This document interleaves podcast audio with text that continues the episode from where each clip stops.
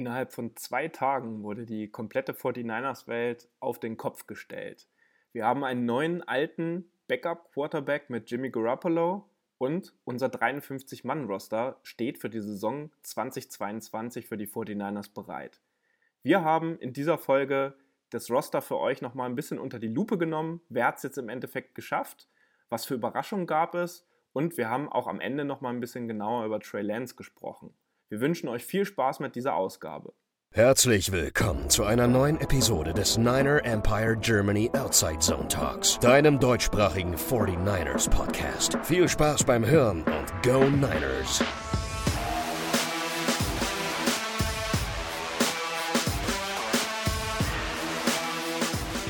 Herzlich willkommen zu einer neuen Ausgabe des NEG Outside Zone Talks und wir haben die Woche irgendwie bewiesen bekommen, dass wir doch nicht so nah dran sind, wie wir vielleicht manchmal denken. Aber das ging nicht nur uns so, sondern das ging auch vielen Beatwritern der 49ers so. Was ist passiert? Jimmy Garoppolo hat einen Deal unterschrieben, über den wir jetzt heute auch noch ein bisschen sprechen wollen.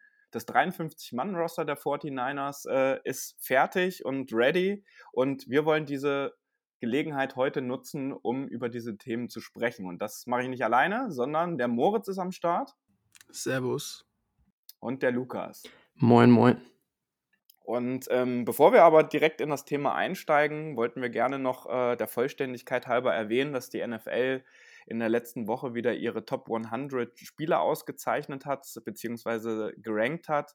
Und da sind gleich sieben Spieler der aktuellen 49ers äh, in den Top 100 gelandet. Kai Juszczyk auf Platz 100, Jimmy Ward auf Platz 96, Fred Warner auf Platz 47 und dann gleich vier Spieler unter den Top 25. Nick Bosa auf genau diesem Platz, George Kittle auf der 22, äh, Debo Samuel auf der 19 und Trent Williams auf der 14. Und der äh, hat ja, äh, wenn ich mich nicht ganz täusche, auch bei dem PFF-Ranking, was es äh, vor kurzem gab, sogar Platz 2 äh, ähm, sozusagen errungen. Und das finde ich schon irgendwie ein bisschen krass, wie die Unterschiede dann zwischen dem NFL Top 100 Ranking und dem PFF Ranking auch sind, weil PFF natürlich äh, vor allen Dingen äh, auf den Grade äh, der Position guckt und in der NFL gefühlt ja die ersten 12, 13 Plätze oder zumindest die, äh, die Top-Plätze hauptsächlich auch im, fast ausschließlich an Quarterbacks gehen. Das wollten wir erwähnen und ich hätte jetzt die Frage an euch zwei. Wie wollen wir das jetzt aufteilen? Wollen wir erstmal über den Deal von Jimmy sprechen und dann auf das Roster kommen oder wollen wir das über das Roster quasi dann später auf Jimmy zu sprechen kommen? Wonach ist euch? Lass uns das Jimmy-Thema hinter uns bringen. So machen wir das, okay. Also, es ist das passiert, was die wenigsten äh, irgendwie auf dem Zettel hatten, da äh, die ganze Offseason lang immer wieder in den Pressekonferenzen auch verkündet wurde, dass äh, Jimmy Garoppolo äh, getradet werden soll und äh, dass er auch nur pro forma noch auf dem Depth-Chart äh, der 49ers draufsteht. Ähm, jetzt ist es doch so gekommen, ganz überraschende Meldung, Meldung, Jimmy Garoppolo hat seinen Vertrag restrukturiert. Ähm, er bekommt jetzt 6,5 Millionen Dollar garantiert 500.000 Dollar äh, an Roster-Bonus und kann durch Playtime-Bonus, also wenn er spielt und auf dem Feld steht, nochmal weitere 9 Millionen Dollar dazu verdienen. Er hat also einen ordentlichen Paycut hingenommen. Da, über dieses Szenario hatten wir uns zumindest vor einigen Monaten auch öfter mal hier im Podcast unterhalten. Und ähm, laut Over the Cap haben wir dadurch jetzt noch knapp 10 Millionen Dollar Cap Space zur Verfügung. Und ich finde es trotzdem ein bisschen komisch, weil in den letzten Wochen hat sich Jimmy Garoppolo auch ja sehr alleine fit gehalten und an seinen Rehab Maßnahmen nach der OP äh, an der Sideline trainiert. Er hat an keinen Team-Meetings teilgenommen. Er hat an keinem Training des, der Mannschaft teilgenommen. Er hat das Playbook nicht bekommen.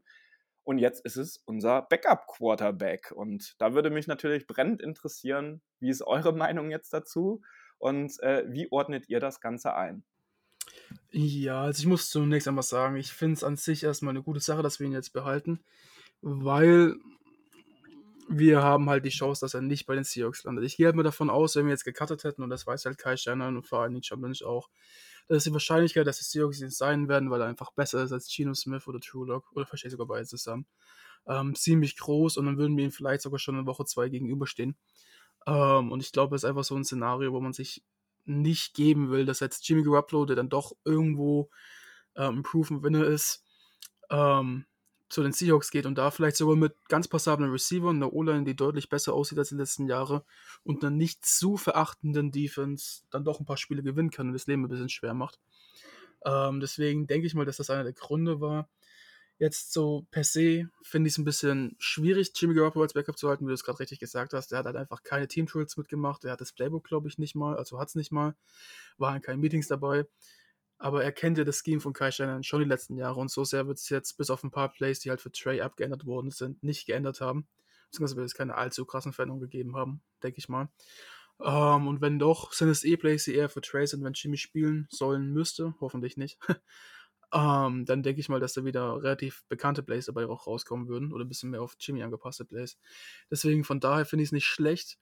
Und generell, wir haben jetzt auch die Option, dass wir jetzt bis zur Trade Deadline, ich glaube am 31. Oktober ist die wir jedes Jahr, nochmal zwei Monate mehr haben. Vielleicht, wenn sich irgendein Quarterback verletzt, dass wir ihn traden. Und wir können halt so ein bisschen mitnehmen. Was mich ehrlich gesagt ein Stück weit gewundert hat, ist dann doch, dass wir Brock Purdy mitgenommen haben. Muss man der Vollständigkeit halber auch sagen. Und nicht Nate Sudfeld.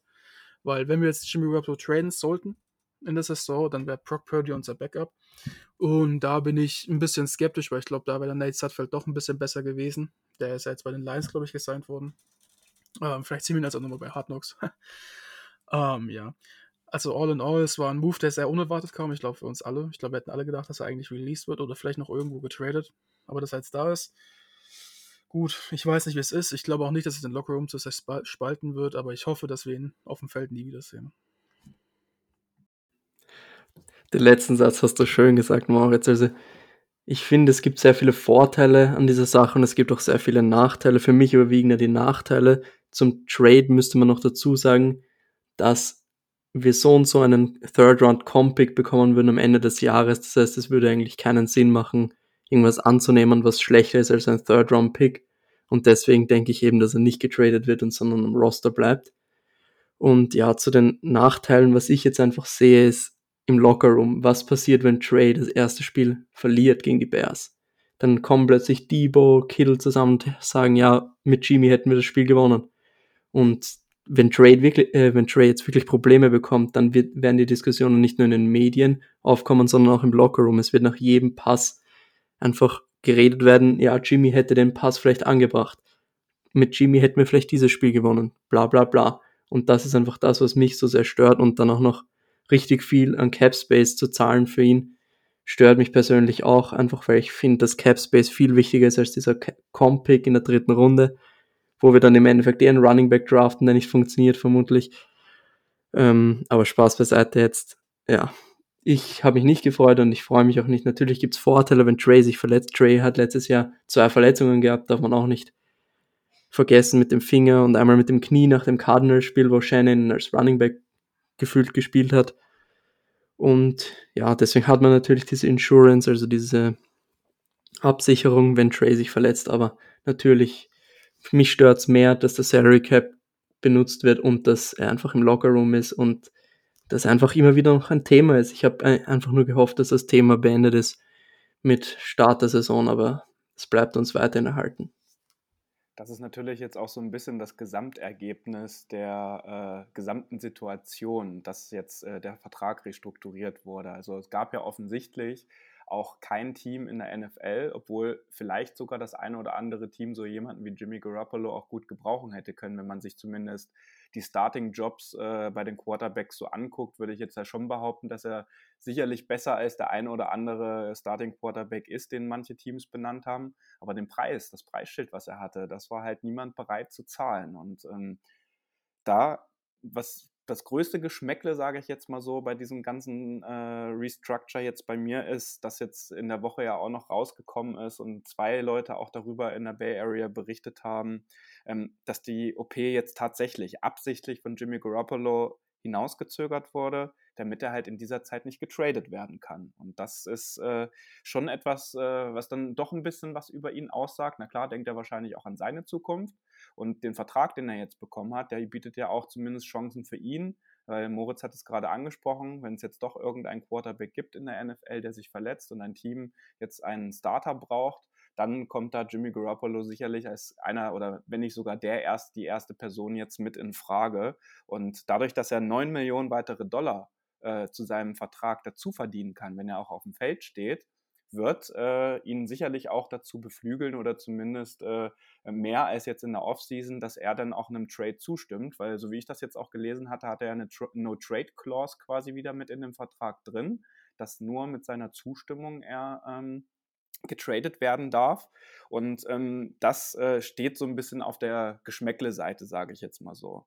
Ähm, muss aber dazu sagen, Quarterback Depth Chart ist jetzt natürlich immens gewachsen, meiner Meinung nach. Also mit äh, Nate Sutfeld oder Brock Purdy ähm, hätten sehr, sehr wahrscheinlich nicht die Chance gehabt, Trey Lance, äh, wenn er fit bleibt, äh, zu verdrängen, ähm, weil die dann einfach der Unterschied dann zu krass ist. Und ihr habt es gerade schon richtig angesprochen.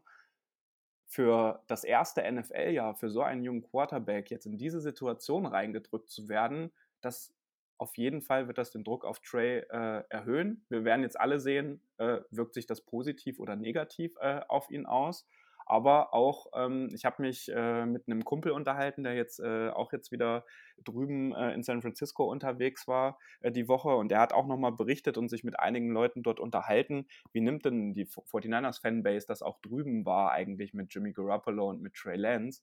Und die sind da ähnlich gespalten, sage ich jetzt mal so. Und ich würde dieses Wort auch äh, explizit so benennen, wie halt die, die deutsche Fanszene um die 49ers, weil es ja da auch viele Leute gibt, die Jimmy Garoppolo mögen, äh, die ihn weiter und sich gefreut haben, dass er jetzt auch weiter bei uns spielt. Es gibt aber auch jene natürlich, die sagen, äh, Trey Lance ist äh, unserer Meinung nach besser und hat äh, auf jeden Fall nicht nur die größere Upside, sondern kann uns jetzt auch schon weiterhelfen. Und ähm, das wird halt schwierig, wenn du als Starting Quarterback jetzt zum ersten Heimspiel am zweiten Spieltag gegen die Seahawks einläufst äh, und ähm, dem Backup-Quarterback trotzdem noch so krass zugejubelt wird, weil er ist einfach auch noch eine beliebte Persönlichkeit in San Francisco beziehungsweise in Santa Clara. Das sind nicht die optimalen Bedingungen. Aber kurzum, äh, weil ihr das auch ähm, ähm in, bei Instagram, 500 Leute hatten sich daran beteiligt. Rund die Hälfte davon hat gesagt, das ist eine Win-Win-Situation für alle Beteiligten. 31 Prozent haben sich sogar gefreut, dass das so passiert ist. Und nur rund 20 Prozent der Beteiligten, also rund 100 Leute, haben jetzt äh, damit Bauchschmerzen, um auch vielleicht eure Reaktion aus dem Netz so ein bisschen wieder zu spiegeln. Lukas. Ja, ich wollte noch zwei Sachen dazu sagen. Und zwar einmal gefühlt redet die, ist die einzige Franchise in der ganzen NFL, die, wo die Fanbase die ganze Zeit darüber redet, ist, dass man einen guten Backup-Quarterback braucht. Im Normalfall ist eine Saison so und so gelaufen, wenn du einen Backup-Quarterback spielen lassen musst. Und kein Team kümmert, redet so viel über die Backup-Quarterbacks gefühlt wie wir hier. Und du hast es angesprochen mit der OP von Jimmy, da wollte ich auch noch was sagen, weil der wird immer wieder dargestellt, als wäre er der Gute, als würde er nie was Schlechtes tun. Aber wenn wir jetzt einmal aufs letzte Jahr schauen, auf ein paar Aussagen. Er hat zum Beispiel gesagt, die Situation mit Trey Lance hat nicht einmal seinen schlimmsten Fan würde diese Saison, äh, würde diese Situation, ähm, würde ihm diese Situation gönnen. Und das ist halt schon eine heftige Aussage, wenn jetzt in die Situation wieder zurückkehrt. Außerdem, du hast das angesprochen mit der OP, was natürlich auch ein schlechter Move war und auf jeden Fall ein Move, der komplett gegens Team geht.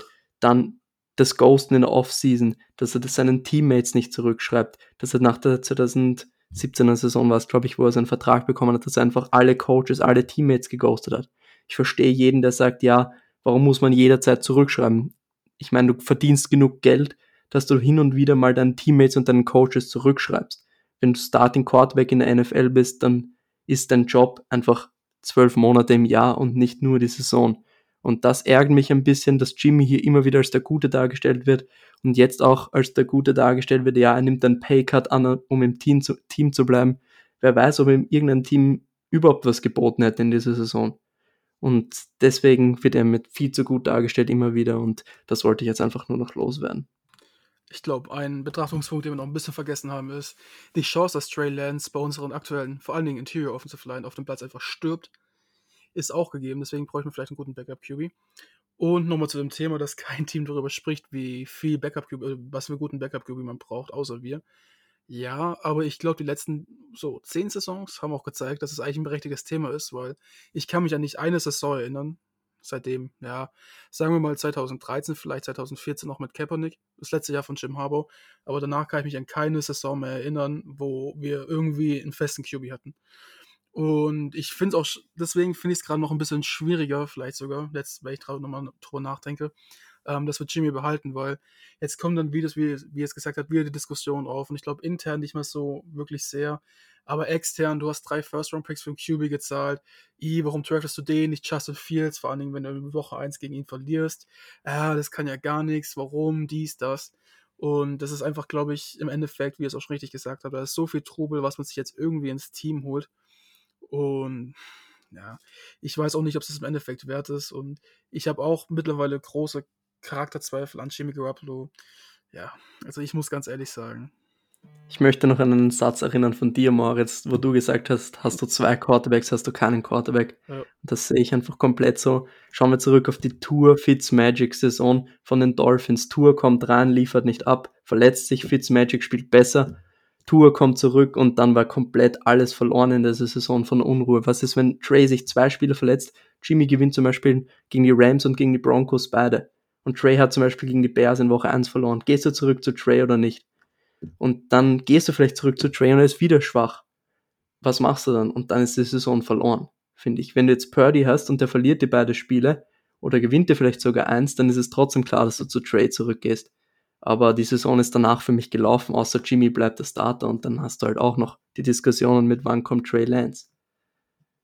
Wir gehen jetzt aber erstmal äh, von dem positivsten aller Fälle aus, denn ähm, ich weiß nicht, ob ihr die Pressekonferenz jetzt nach dem Deal auch noch ein bisschen mitgehört habt. Also Cam Inman hätte das ja dann auch auf seinem Instagram-Account, konnte man sich das dann auch im Nachgang noch angucken. David also, Lombardi hat es auch auf, auf YouTube. Okay, und ähm, ich weiß nicht, ob ihr mitgezählt habt, aber Kai Shanahan hat eigentlich wirklich in jedem Satz gesagt, dass Trey Lance Starting Quarterback ist, beziehungsweise dass Jimmy Garoppolo Backup Quarterback ist. Also das war ihm schon sehr wichtig und das hat äh, ein bisschen übertrieben oft, äh, fand ich, über dieser Pressekonferenz auch von sich gegeben. Und wir gehen jetzt erstmal davon aus, wir, so wie wir das auch in den letzten Folgen äh, miteinander besprochen haben, beziehungsweise auch diskutiert haben, dass Trey Lance natürlich seine Fehler machen wird, aber dass Trey Lance jetzt erstmal das volle Vertrauen hat. Ich kann eure Bedenken da absolut nachvollziehen, aber ich mag mir über solche Dinge auch erst Gedanken machen, wenn sie dann tatsächlich auch äh, in Kraft treten. Und ich hätte vielleicht noch eine kleine witzige Anekdote nebenbei, ähm, weil Jimmy Garoppolo als Backup-Quarterback hat bereits zwei Super Bowl-Titel gewonnen äh, hinter einem gewissen Tom Brady. Vielleicht ist das ja auch eine Konstellation, die unsere Franchise dann dieses Jahr zumindest äh, eventuell nach vorne bringt und durch ein bisschen Glück äh, der Geschichte mit reinbringt. Und du hast es gerade erwähnt. Alter, den hast du äh sowas von, von mir geklaut, den habe ich gestern in die Gruppe gepostet. der, zur Vollständigkeit halber sollte das doch hier erwähnt werden. Das muss ja nicht der Öffentlichkeit vorenthalten Schöne Lorbeeren einsacken, hey. Powered by Moritz äh, E. -Punkt. So, und dann, ich denke, haben wir über das Quarterback-Thema ja auch äh, im Depth-Chart gesprochen. Zwei, äh, drei Quarterbacks sind ähm, auf dem Roster drauf. Ja, wir haben gerade über die drei Personen äh, auch gesprochen. Es gibt schlechtere äh, Quarterback-Einheiten in der NFL sicherlich. Und wir können uns zumindest sicher sein, wir hoffen nicht, dass es passiert, aber wenn Trey Lance sich doch irgendwie verletzen sollte, haben wir zumindest dann größere Chancen, auch richtig weiterzumachen in der Saison mit Jimmy Garoppolo als mit Nate Sudfeld oder mit Brock Purdy. Ich glaube, da ist doch der Minimalkonsens, den wir zumindest heute hier erreichen können, äh, quasi äh, gezeichnet. Oder könnt ihr dann mit, nicht mitgehen? Ich muss ehrlich sagen, ich glaube, es gibt dann so viel Trubel auch für die nächsten Saisons, das würde ich so weit mit reintragen. Ich glaube, Trey Lance für den Rest seiner Karriere prägen. Ähm, nicht im Positiven zu, zu, äh, zu dem. Ähm, ich muss ganz ehrlich sagen, ich fände es sogar fast besser, wenn Brock Purdy QB2 wäre. Aber das wird jetzt nicht passieren. Ich glaube, ja. bei dem Preistag, der da jetzt bei Jimmy Garoppolo dran ist, ist das äh, absolut gesetzt. Und ähm, weil ihr vorhin auch Nate Sudfeld noch angesprochen hattet, also ich glaube, gesigned hat er jetzt bei den Lions noch nicht, aber hat er schon. Hat er, hat er direkt, okay. Ähm, weil äh, das gehört ja auch zu der Geschichte noch mit dazu. Nate Sudfeld wurde eigentlich für zwei äh, glatte 2 Millionen Dollar und auch voll garantiert als Backup-QB bei uns äh, gesigned. Ähm, da kriegen wir jetzt zumindest ein bisschen an Kohle zurück, dadurch, dass er da bei den Lions äh, jetzt gesigned hat und äh, sich das Thema zumindest ein bisschen erübrigt hat. Ich denke, das Thema Quarterback und Jimmy Garoppolo Restructure haben wir abgearbeitet und äh, kommen wir noch zu einigen anderen positiven Dingen auch, weil ich muss sagen, so richtig krasse Überraschungen waren jetzt für mich äh, bei dem 53-Mann-Roster nicht mit dabei.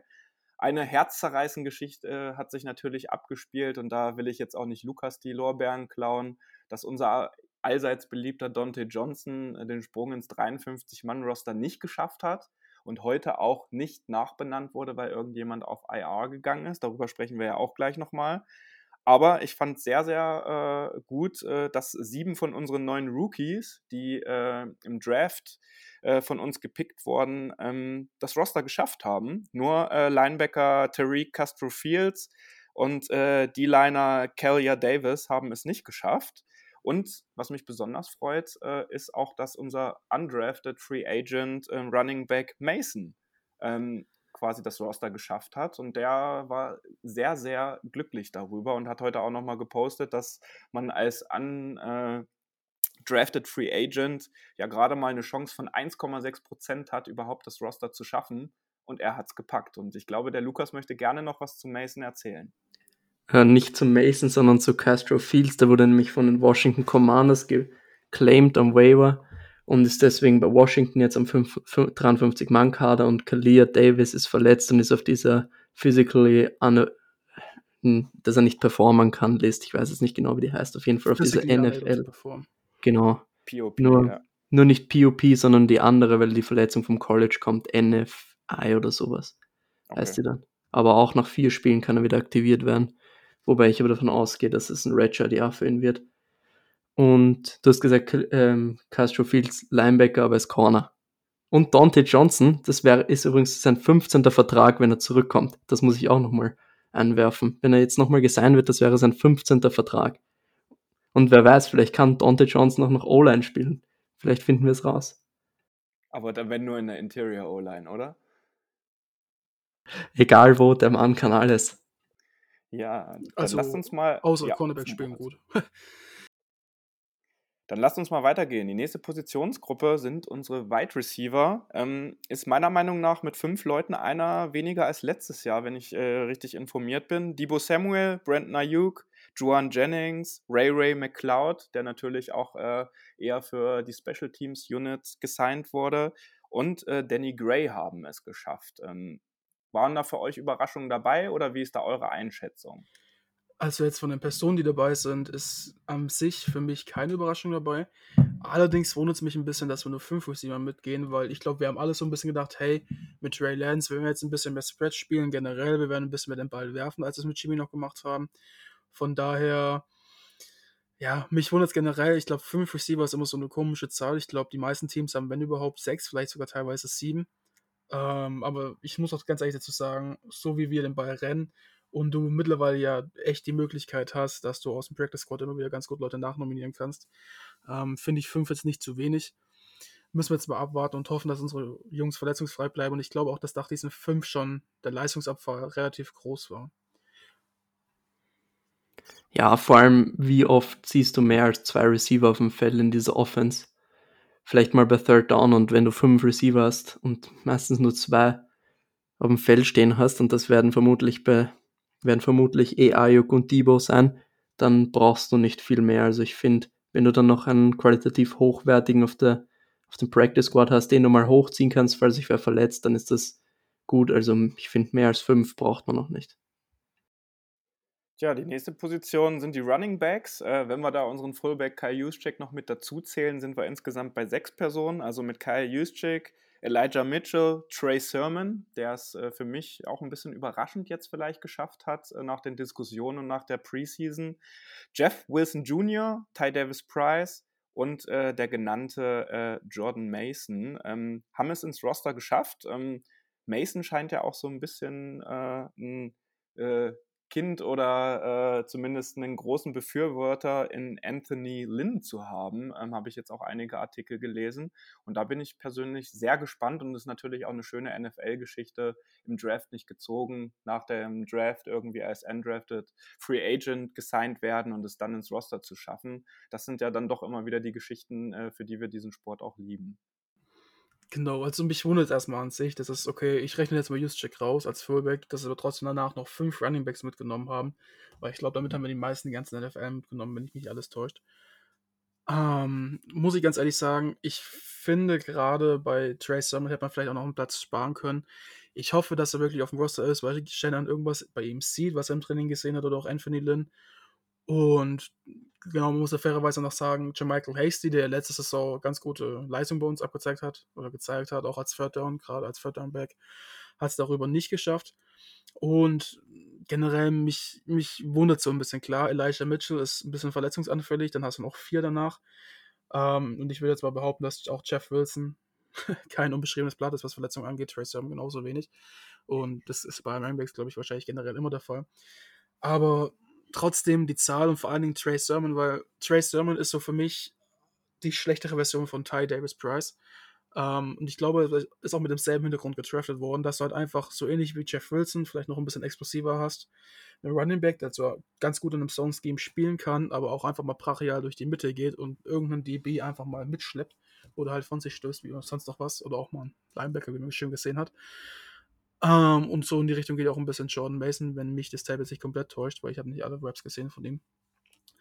Deswegen, Trey Sermon finde ich irgendwie, ihn letztes Jahr gesehen habe, dieses Jahr in der Preseason, immer so ein bisschen, ich will nicht sagen schlecht, aber er ist halt einfach nicht explosive für mich. Also er ist irgendwie so, als wäre er schon zehn Jahre in der NFL und hätte einfach nicht mehr die Spritzigkeit in seinem Bein. Und sein Decision-Making, dann, obwohl er relativ massiv und groß ist, kann keine Leute so wirklich mitnehmen. Deswegen, ich, ich, ich weiß einfach nicht, was Kai Steiner in ihm sieht, aber ich lasse mich gerne anders überraschen. Ich sehe ihn vor allem im Outside Zone weniger als fit in dieser Offense. Ich finde, Ty Davis Price hat da deutlich mehr Explosivität, um da wirklich die Edge zu kriegen.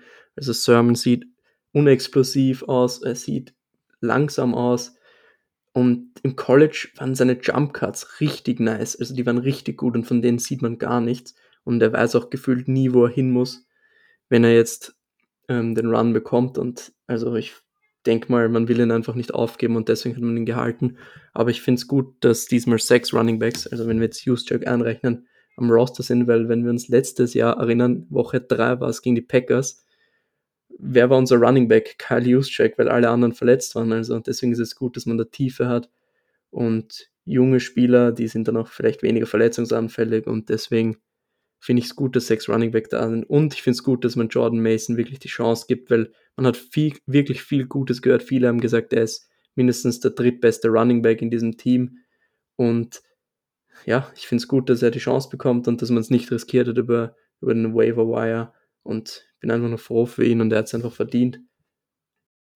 Ja, Moritz, du hast es gerade gesagt, ähm, irgendwas wären äh, Kai Shanahan und vor allen Dingen auch äh, Anthony Lynn, der für das Running Game jetzt auch in Zukunft hauptsächlich verantwortlich ist, in Trey Sermon sehen. Und ähm, werden wir mal gucken. Geben wir ihm die Saison auf jeden Fall noch die Chance. Vielleicht äh, überrascht er uns ja doch an der einen oder anderen Stelle oder es gibt halt einfach Dinge, die wir äh, so als Außenstehende, auch wenn man sich jetzt viele Trainings, Raps mittlerweile über Social Media angucken kann, was wir halt noch nicht gesehen haben. Das wäre zumindest zu wünschen.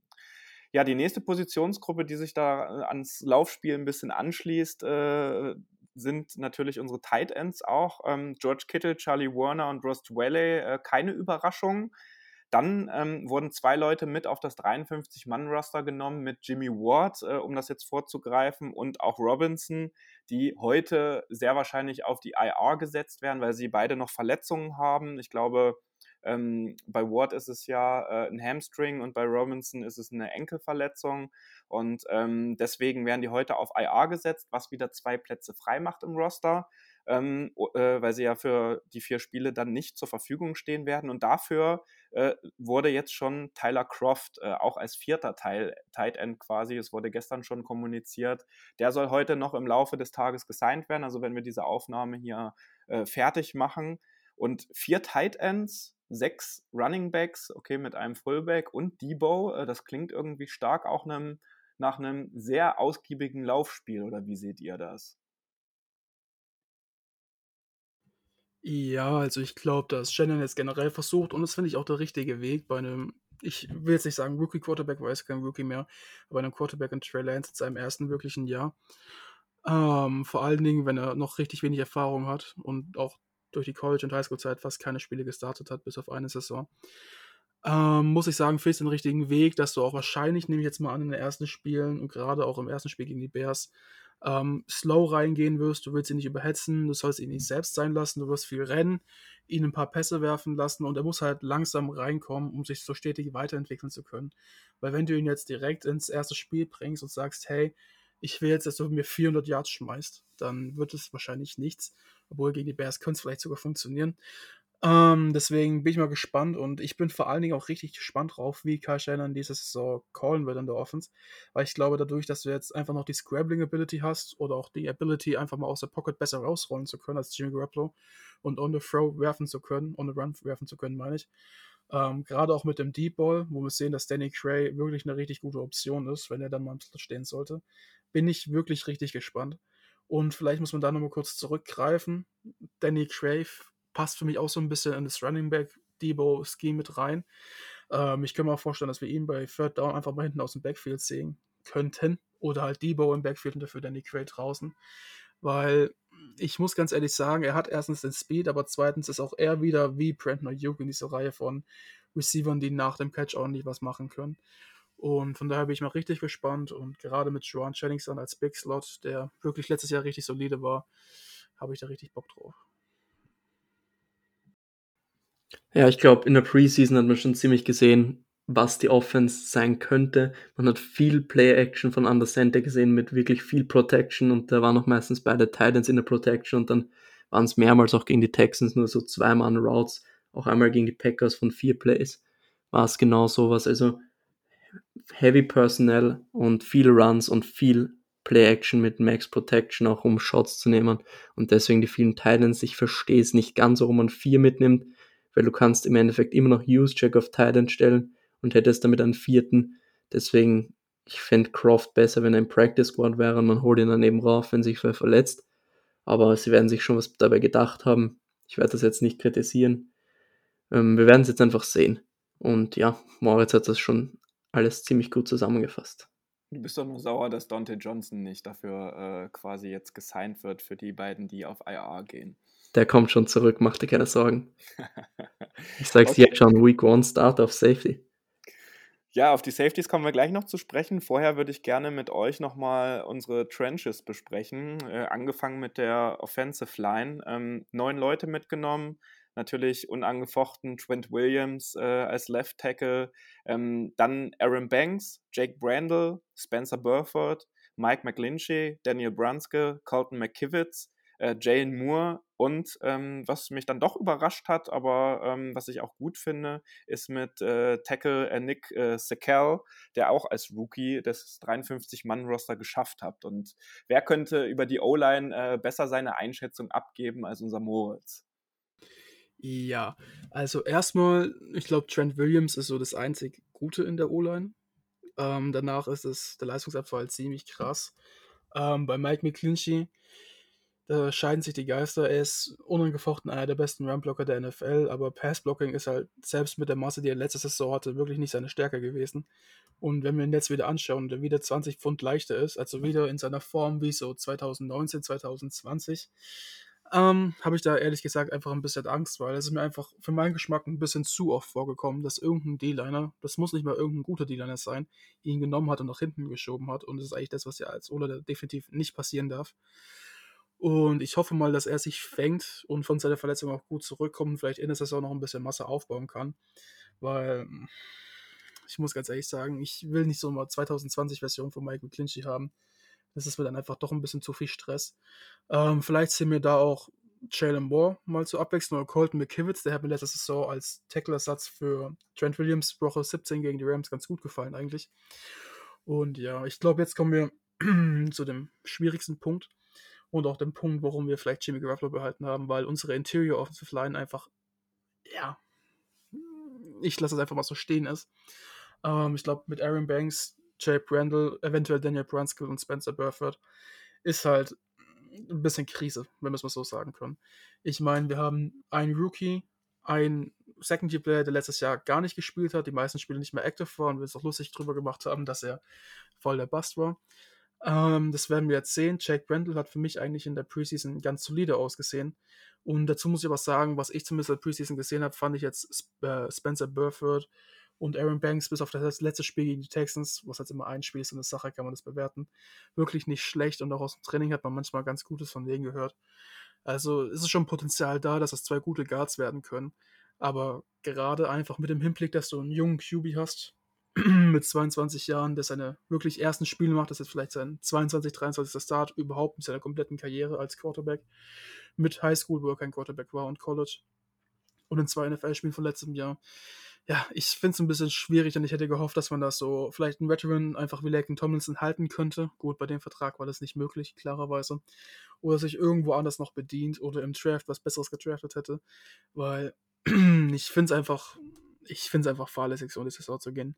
Mit Daniel Brunskill, ich weiß nicht, er hat ja auch teilweise wirklich gut ausgesehen, kann auch auf Tackle spielen und ich glaube, es gilt für eigentlich alle unsere Backup-O-Liner, sage ich jetzt mal so, die können eigentlich alle Tackle oder Guard spielen, wenn man so ist, außer jetzt Burford und Banks natürlich, die sind ja auch unsere Starter. Aber ich muss ganz ehrlich sagen, ich finde es schwierig und ich glaube auch daher, dass wir da viel mehr äh, rennen werden, weil wir einfach nicht so oft, vor allen Dingen bitte nicht mit den beiden jetzt in dritte und Langsituationen kommen können sollten. Weil wenn wir da wirklich gute Passager haben wie Aaron Donald oder Chris Jones bei den Chiefs oder, oder, oder, ich glaube, es gibt genügend gute Interior Pass Rusher, dann kann das wirklich sehr, sehr schwer aussehen. Und ich glaube, das ist auch der Grund dahinter, warum Lukas gerade gerade angesprochen, wir gegen die Texans teilweise auch zwei in dem Block mit drin hatten. Ja, ich weiß nicht, ich hoffe, Shannon hat sich da irgendwas dabei gedacht, sieht irgendwas in denen und wir hoffen mal aufs Beste, aber es kann auch sein, dass es echt nicht gut ausgehen wird. Also die ganzen Kommentare, äh, bevor du dran bist, äh, Lukas, äh, jetzt auch äh, aufgrund des Jimmy Restructures waren eigentlich, oder es waren sehr viele, die geschrieben haben, oh, dann haben wir jetzt wieder ein bisschen Kohle übrig und können noch in die Interior O-Line investieren. Also da sind schon sehr viele Rückmeldungen auch über den Social-Media-Bereich an uns herangetragen worden oder wir wurden nach unserer Meinung gefragt, was wir davon halten, ob wir es für nötig finden, da noch aktiv zu werden. Also da hört ihr, glaube ich, schon heraus, gerade was die Interior O-Line äh, betrifft, dass wir das auf jeden Fall so sehen. Ob es die 49ers jetzt aber wirklich machen, ob Kyle Shanahan und John Lynch da wirklich diese Baustelle sehen, die wir sehen. Und also, ne, wir sind bei vielen Dingen einfach nicht so nah dran. Also, das ist ja auch völlig klar. Ähm, das steht halt auf einem anderen Papier und ich bin mir ehrlich gesagt gar nicht so sicher, äh, ob äh, da wirklich noch was passieren wird. Ich hoffe es, muss ich ganz ehrlich sagen. Ähm, aber äh, es wird jetzt, glaube ich, nicht auf Teufel komm raus, auf jeden Fall irgendein Veteran ges gesigned. Es wird nachgeschaut, aber es wird auch nur jemanden, äh, nur jemand äh, dazugeholt, äh, wenn es wirklich das Gesamtprodukt dann im Endeffekt passt. Was man hier noch dazu sagen muss, ähm, wir haben jemanden gesigned und zwar Blake Hans von den Browns. Wir haben ihn von Waivers geclaimed. Der hat letztes Jahr acht Spiele gestartet auf Tackle, also auf beiden Tackle-Positionen für die Browns. Und ja, sein Pass-Blocking-Grade vom PFF ist 39,6 gewesen. Ich will jetzt nicht viel dazu sagen, weil ich glaube, die Zahlen sprechen für sich. Und sein Run-Blocking-Grade war 70,1. Das ist ziemlich gut eigentlich, also nicht so schlecht. Aber in Relation zum Pass-Blocking-Grade ist das natürlich eine Katastrophe. Das Pass-Blocking-Grade ist wirklich eine Katastrophe. Und Moritz hat es gesagt, wenn du in Third Down kommst und lang, wenn der Lauf nicht funktioniert und du passen musst, hast du ein Problem. Es wäre ja noch okay, wenn zum Beispiel jetzt die Interior O-Line gut wäre und du hast nur ein Tackle-Problem, dann kannst du immer noch jemanden chippen und so weiter und immer wieder Wege finden, um dahin, da, dahin wegzukommen über die, über die eine Schwäche. Aber das Problem ist eben, ich habe nicht mal so ein Problem mit Brandl. Ich finde, Brandl ist ein solider Spieler. Das ist ein guter Backup und solider Starter, finde ich. Der hat einen okayen Job gemacht in der Preseason. Ich denke jetzt auch, dass man Brunskill einbinden will in die O-Line. Ich glaube, der Plan war, ihn einfach als Backup zu nehmen, weil er jede Position spielen kann. Aber ich glaube, wenn jetzt wirklich Probleme da sein werden in den ersten Wochen, vielleicht auch schon zu Week One, dass Daniel Brunskill right, äh, right Guard sein wird und Spencer Burford vielleicht raus muss, weil Burford hat gute Raps gehabt in der Preseason und man hat viel Gutes von ihm gehört, aber er war inkonstant. Er wurde hatte die meisten Pressures abgegeben in der ganzen Preseason, hatte zwei Holding Calls gegen die Texans. Und Aaron Banks, ja, ich weiß nicht, so schlecht war gar nicht, wie er dargestellt wird von den Grades ähm, gegen die Texans. Es war auch mehr die Tackles, die so schlecht waren gegen die Texans, das muss man eben sagen. Jalen Moore und McKivitz waren eine Katastrophe.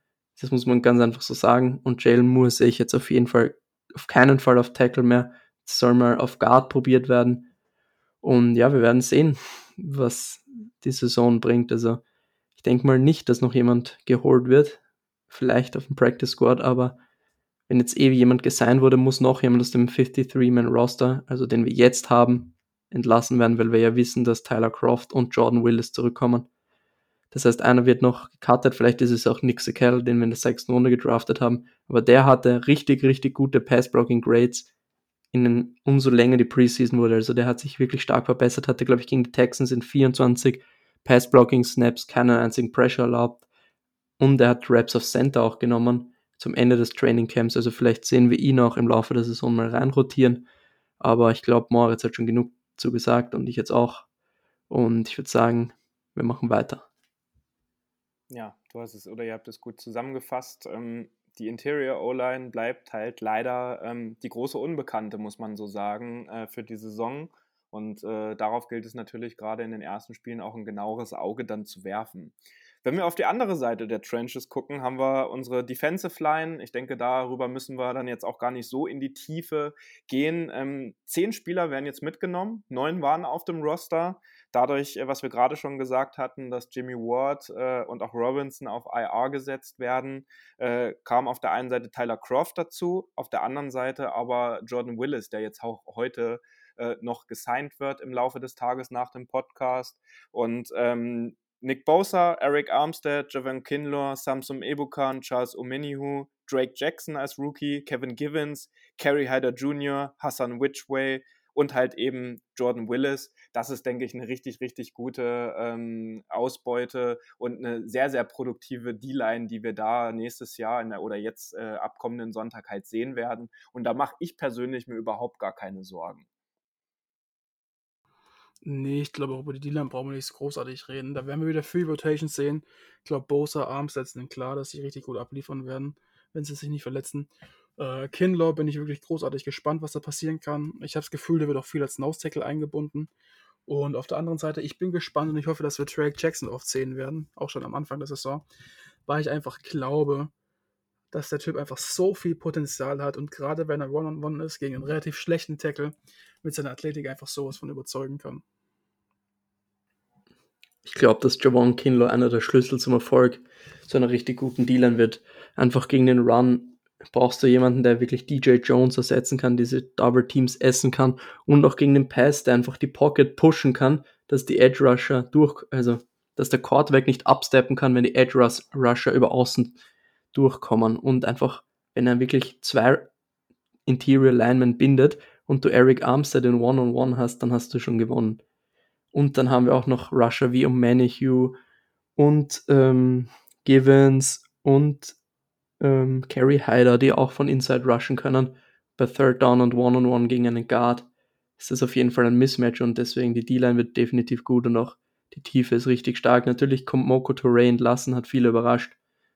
Ähm, zu Recht vielleicht auch, hat nicht so schlecht gespielt, aber ich glaube, wir haben so viel gute Spieler in der Tiefe, dass ein Komoko Touré jetzt nicht den Unterschied macht, weil der so und so nicht viele Snaps gesehen hätte.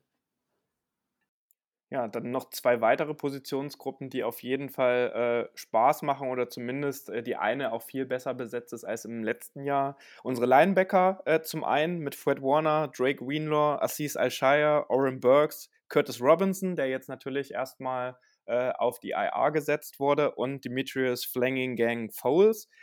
Und unsere Cornerbacks. Ähm, da finde ich schon, dass wir eine gute Situation jetzt haben mit äh, Quarius Ward, mit Emmanuel Mosley, mit Sam Womack äh, als Rookie, der ja wirklich sehr auffällig in der Preseason auch performt hat, ähm, zwei Interceptions hatte und äh, wirklich sehr, sehr produktiv war.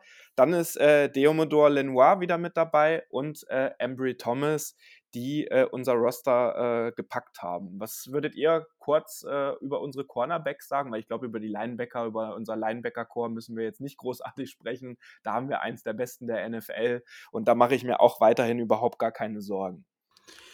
Ich glaube ganz ehrlich, dass wir, ich glaube, ähm, Jason Red würde ja auch noch mal kurz bald dazu stoßen. Ich glaube, da kann Lukas noch mehr dazu sagen. Ich meine, der müsste ja Woche 4 wieder dabei sein, spätestens. Ab 5. Ab 5, okay. Ähm, sonst mit der Hinsicht finde ich es gut, aber sonst ist halt die Frage, du nimmst nur fünf Cornerbacks mit und gerade Emmanuel Mosley äh, ist ja auch nicht gerade der verletzungsunanfälligste, sagen muss man so. Deswegen bin ich da gespannt. Ich denke, dass es klar ist, unsere Starting Cornerbacks Woche 1 werden Javarius Ward, ähm, Emmanuel Mosley und ich denke mal Rombeck sein im Slot. Und Amphrey Thomas ist für mich halt so eine klare Sache. Ich finde, er hat so viel Potenzial, er könnte wirklich ein Top-Cornerback werden, von seinem physischen Potenzial her. Ich hoffe, vielleicht sehen wir auch viele Raps von ihm, gerade in Woche 1, Woche 2, dass wir einfach, ähm, dass er den nächsten Step macht, weil wenn er den macht, dann haben wir da wirklich nochmal richtig guten Cornerback gezogen. Und dann bin ich mal gespannt, weil ich glaube, unsere Cornerback Group ist jetzt, Group, unsere Cornerback Group ist die stärkste der letzten Jahre. Ähm, ja, ich glaube, da können wir mal auf was gespannt sein. Ich glaube, wir sollten das mit Red einfach so sehen. Jedes Spiel, was uns gibt, ist wirklich ein Bonus. Und ich hoffe einfach, dass er irgendwann gegen Ende der Saison, wenn man in die Playoffs kommt, dass er dann fit ist, weil das ist dann nochmal ein richtiger Boost für die Secondary. Vor allem, wenn du jetzt zum Beispiel in Dritter und Sieben bist, dann weißt du, da kommt ein Pass, dann stell, gehst halt mal in Dime, hast nur einen Linebacker auf dem Feld und hast dann viel mehr Defensive Backs. Und wenn du dann Defensive Back, Backs hast, Mosley, Ward, Ward, ähm, Womack, Barrett, dann hast du schon richtig gute Jungs da draußen und da musst du erstmal gegen den Pass Rush muss erstmal das dritte und sieben schaffen. Also da ist echt viel Versprechen und die Cornerback-Gruppe du hast es gesagt, Moritz, einer der besten der letzten Jahre und ich erwarte mir viel von dieser Gruppe und auch viele Turnover. Das Einzige, was mir Kopfschmerzen bereitet, ist die nächste Positionsgruppe. Ja, ich äh, ahne schon, auf welche du hinaus möchtest. Höchstwahrscheinlich unsere Safeties, weil da haben wir jetzt mitgenommen äh, Jimmy Ward, der jetzt erstmal die ersten vier Wochen auf IR gesetzt wird, ähm, Talanoa Hufanga, George Odom und Tavarius Moore. Das heißt, wir haben jetzt quasi zum Saisonstart drei Safeties auf dem Roster, wovon jetzt nicht alle drei äh, jetzt äh, Elite sind, sage ich jetzt mal. Also Telenoa Hufanga hat sicherlich letztes Jahr, gerade in der zweiten Saisonhälfte, haben wir auch oft über ihn hier im Podcast gesprochen, äh, viele sehr gute Aktionen gehabt, aber der Safety Room ist äh, wirklich wahrscheinlich eine der größten Baustellen neben der Interior O-Line, die unser Kader dann im Endeffekt jetzt noch hat. Ich muss ganz ehrlich sagen, ich sehe ihn auf jeden Fall nicht vergleichbar mit unserer Interior O-Line, weil gerade wenn Jimmy Ward da ist, dann haben wir einen richtig guten Safety, der wirklich einer der unter, underbewertesten oder unterbewertesten Safeties der NFL ist. Ähm, bis dahin wird es ein bisschen Krise, ja. Also ich gehe mal stark davon aus, dass Terrarius Moore und Talanoa Huafanga, muss sollten für den mal einen cooleren Spitznamen finden, weil der ist einfach zu lang, der Name, ähm, starten werden. Und was mich halt am meisten aufregt, Terrarius Moore ist eigentlich ein Cornerback, wurde damals als Cornerback von uns gedraftet. Ähm, ist also ein relativ klassischer Free Safety, der jetzt einfach mal, der Single High spielen kann oder auch Double High. Ähm, daher mache ich mir nicht so viele Sorgen. Ist halt gegen den Run jetzt nicht gerade das Gelbe von allen, nennen es was so. Ähm, Huafanga ist eigentlich genau das Gegenteil davon. Also er ist als Single High Safety wegen seiner mangelnden äh, Athletik, also Athletik, einfach nicht so zu gebrauchen. Ähm, wird viele gute Plays in der Box machen und von daher bin ich gespannt, wie wir spielen werden. Was auch gerade Lukas schon angedeutet hat, das ist ein bisschen Zukunftsmusik jetzt und nicht wahrscheinlich auch ein bisschen Weissager, Wahrheitssagerei, ähm, dass Talonoro Fanga viel als Dimebacker spielen wird, also dann gerade als vierter Cornerback reinkommt und neben Fred Warner spielt und dann vielleicht ein Thailand noch covert mit oder sowas oder ein Running Back. Das kann ich mir vorstellen und dann vielleicht sogar ein oder zwei Single High, äh, zwei High Safeties hast sozusagen und Moore und Jimmy Ward bei ein paar Plays. Ähm, aber sonst, ja, hoffe ich, dass Jimmy Ward in Woche 4 besser als je zurückkommt, weil auf Dauer, gerade gegen dann so Gegner wie die Chiefs oder auch Rams, ist halt Krise, ne? Wenn du mit den Safety spielen musst. Ich bin da voll bei dir. Also wenn Jimmy Ward auf dem Feld steht, bin ich mir, also da fühle ich mich gut, egal wer neben ihm steht, ob es jetzt Fanger ist oder ob es Tavares Moore oder George Odom ist. Aber wenn Jimmy Ward eben nicht auf dem Feld ist und das wird er nicht sein in den ersten vier Wochen wegen dieser IA-Regel, dann ist es ein Problem. Und das ist gesagt, Hufanga ist ein Boxplayer, Tavarius Moore eigentlich Single High, aber Tavarius Moore hat einen Achillessehnenriss. Und man hat es gegen die Packers zum Beispiel gesehen, wo diese Fade Route, Slot Fade Route von, äh, wer war der Packers Receiver? Äh, Romeo Dobbs gecovert hat. Da sieht man einfach, dass er einfach diesen Speed, den er mal hatte, einfach momentan noch nicht hat und deswegen ich da echt Sorgen und ich glaube auch, dass George Odom eher als er noch starten wird, aber am realistischsten sehe ich die Allzweckwaffe als Starter, Dante Johnson. Das ist für mich das Realistischste, außer man holt jetzt einen Jokus Gitar zurück, dann würde natürlich er spielen. Aber das, was die 49ers gerade Deshaun Gibson für den Practice Squad gesigned haben, gehe ich eher nicht davon aus, weil er ein Veteran ist und du hast ja nur sechs Veteran-Plätze auf dem Practice Squad. Deswegen glaube ich nicht, dass Todd zurückkommt, auch wenn ich es mir wünschen würde. Yes, dann, wer mitgezählt hat und im Podcast hört, wir sind mittlerweile bei 50 Spielern angekommen. Fehlen noch genau drei. Unsere Special Team Player. Ähm, Kicker Robbie Gold, keine Überraschung. Äh, unser ähm, Panther Mitch Wish, ah, jetzt, jetzt, jetzt ist es vorbei. Mitch Wisnowski äh, natürlich, äh, wird auch immer so schön von den Kommentatoren ausgesprochen. Ich denke, da ist auch Luft nach oben. Ähm, waren jetzt einige gute Punts äh, in den Preseason Games von ihm mit dabei. Äh, da müssen wir aber in, im Speziellen auch ein bisschen gucken mit einem neuen Special Teams Coordinator, den wir ja bekommen haben. Wie entwickelt sich das Special Team generell oder die Special Teams Arbeit? Und dann natürlich NFLs bester Long Snapper äh, Tabor Pepper, ähm, der sich sehr darüber lustig gemacht hat, dass er bei Madden nur ein Rating von 26 bekommen hat. Das fand ich ganz witzig als Anekdote. Ähm, die drei sind natürlich auch noch mit auf dem Roster, weil wir die natürlich auch brauchen. Und ich denke, mit Robbie Gold, auch in der Preseason jetzt, äh, soweit ich weiß, alle äh, Field Goal Versuche auch äh, reingemacht und äh, auch im letzten, äh, in der, in, der, letzten Saison am Ende maßgeblich dazu beigetragen, dass wir es bis ins NFC Championship Game geschafft haben. Zu den dreien brauchen wir, glaube ich, auch nicht mehr erzählen. Ähm, das ist unser Roster, mit dem die 49ers ab kommendem Sonntag in die neue NFL-Saison gehen. Es gibt äh, viele Weiterentwicklungen, ähm, gerade was Special Teams äh, äh, betrifft. Äh, da wurde ordentlich investiert. Die Baustellen haben wir für euch auch heute nochmal äh, ein bisschen aufgegriffen mit der Interior O-Line und äh, zumindest wenn Jimmy Ward nicht da ist, auch äh, die Safeties. Ähm, da werfen wir weiter ein Auge für euch drauf. Da könnt ihr ja auch äh, ab kommendem Sonntag bei dem Spiel äh, drauf achten. Ähm, und wir würden jetzt gerne einfach nur noch mal ganz kurz für euch auch so ein bisschen zusammenfassen oder euch noch einen Einblick geben, äh, was Lukas und Moritz vor allen Dingen auch von den zweieinhalb, na eher gesagt von den äh, zwei Spielen, in denen Trey Lance auch auf dem Platz stand in der Preseason, wie er eigentlich performt hat. Weil wir haben jetzt viel über Jimmy Garoppolo gesprochen Natürlich haben wir auch über Trey Lance gesprochen, aber eher über seine Situation, wie er bei den 49ers jetzt unter Druck geraten könnte.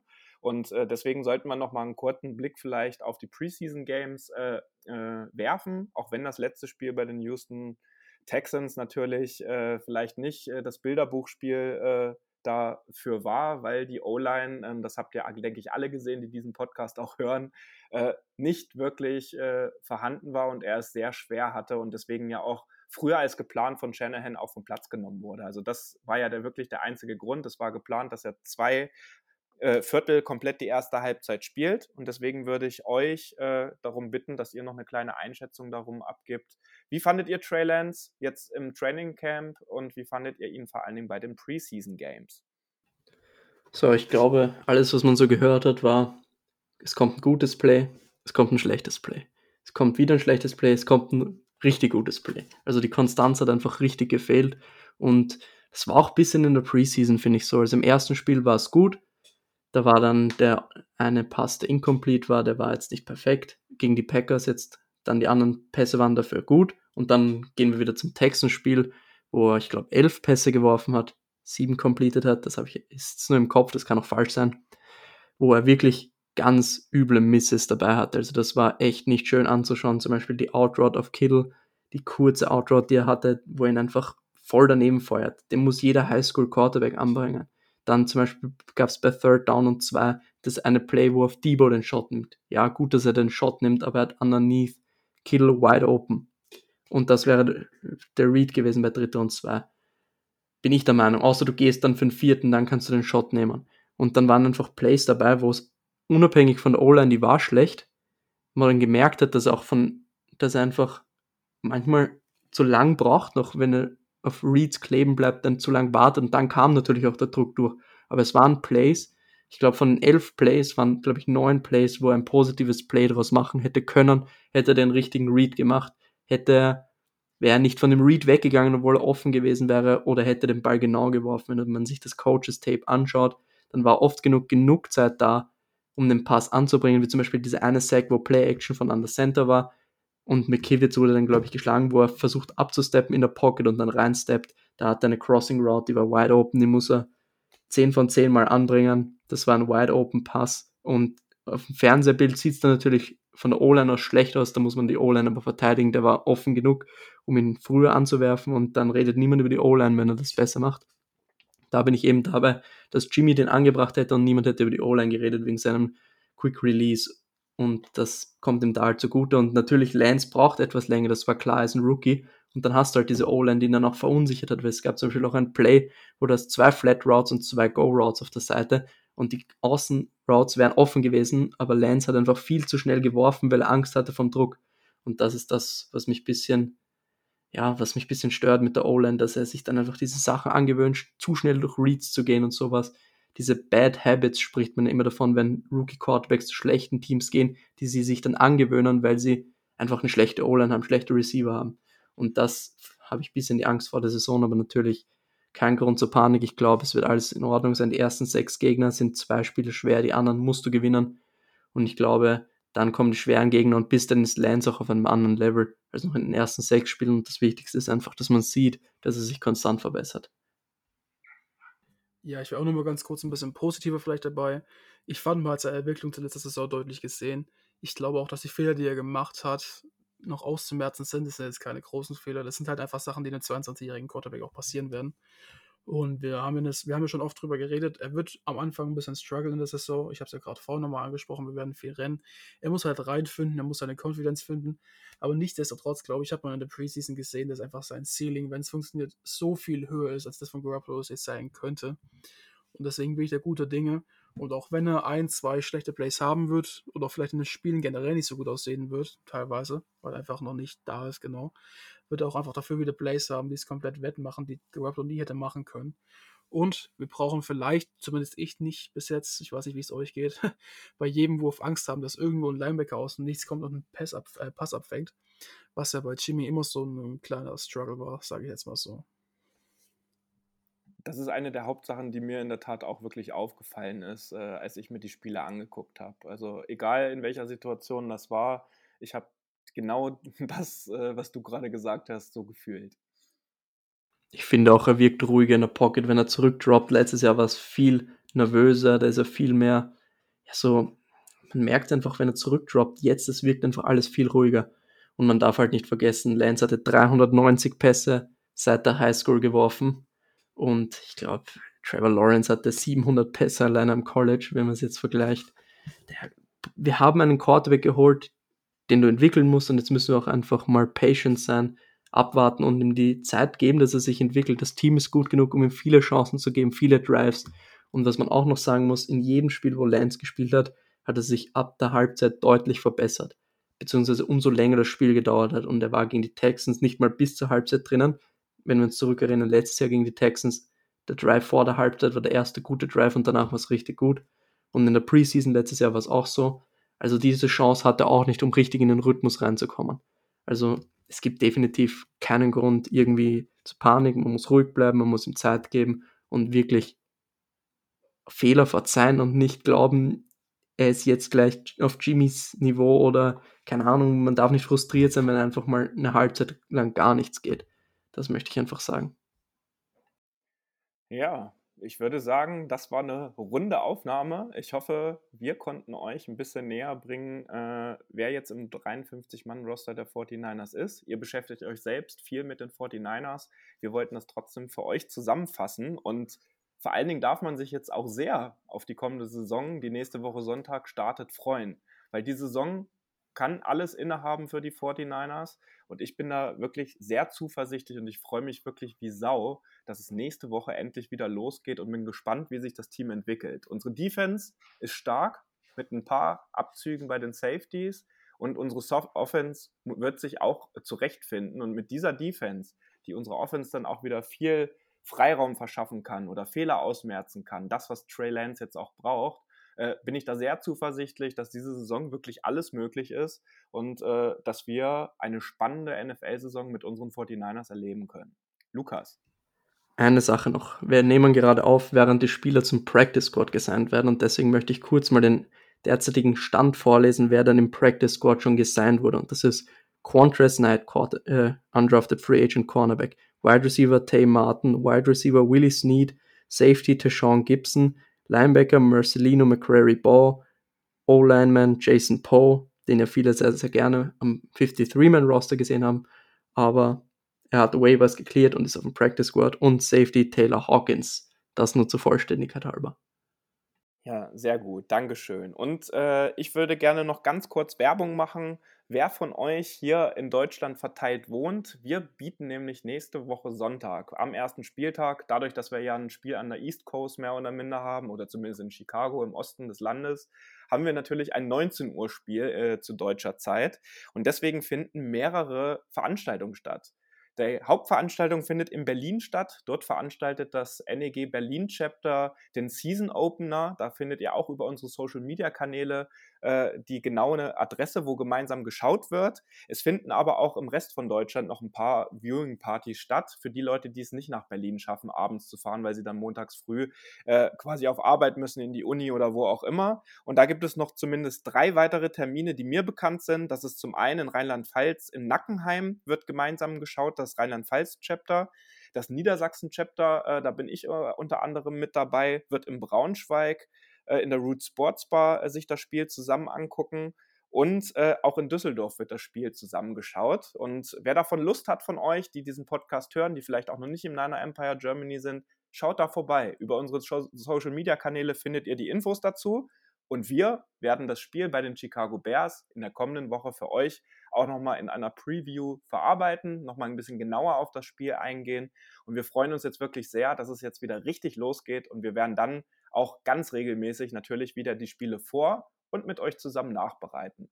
In diesem Sinne, wir wünschen euch noch einen angenehmen weiteren Tagesverlauf und Go Niners. Das war der Niner Empire Germany Outside Zone Talk. Streamt und abonniert uns auf allen gängigen Kanälen unter ad 49 ersempire GER.